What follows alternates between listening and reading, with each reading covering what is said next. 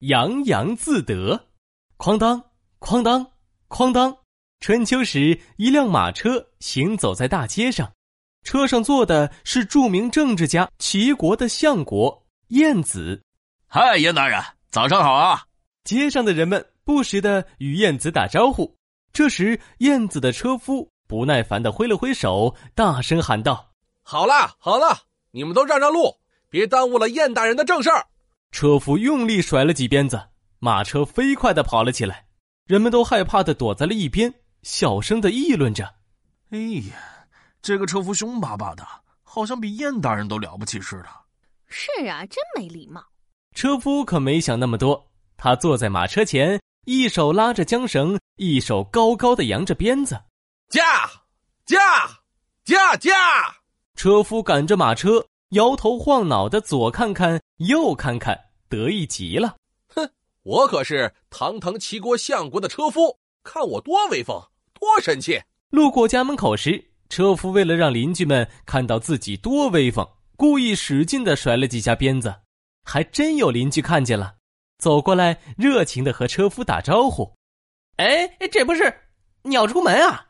哼，车夫一扬头，从鼻子里骄傲的哼了一声，没搭理人家。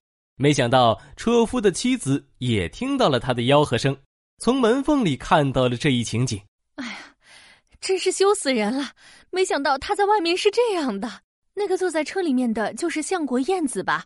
燕子这么大的官儿，可比他谦虚随和的多。对比之下，妻子更为车夫的行为感到惭愧。晚上，车夫回到家里，一进屋就洋洋自得的喊道：“嗨，老婆，我今天赶车经过咱家门口呢，你看到了吗？我赶着四匹高头大马拉的车，头顶上还撑着大大的车棚，可神气了。”妻子失望的叹了口气：“是啊，我还看到邻居和你说话，你都不搭理，真是没礼貌啊。”我不想跟你过日子了，明天就回娘家去。说着，妻子就开始收拾着自己的衣物。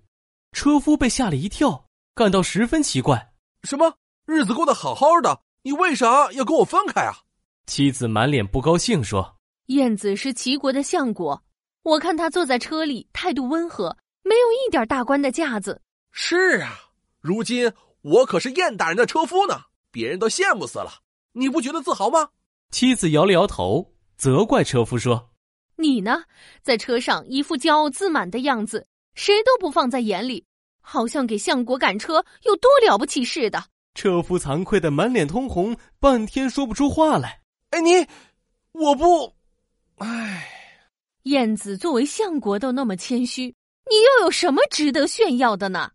车夫打断了妻子的话，举手发誓说：“你不要再说了，我知道错了。”以后一定改掉这个毛病，请看我的行动吧。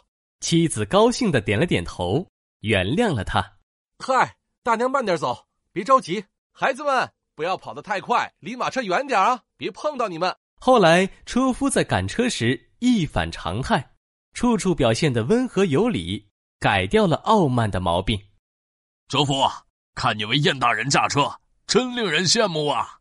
哪里哪里，最大的好处。是能学到很多做人的道理，洋洋自得。这则成语出自《史记·管晏列传》，意思是十分得意的样子。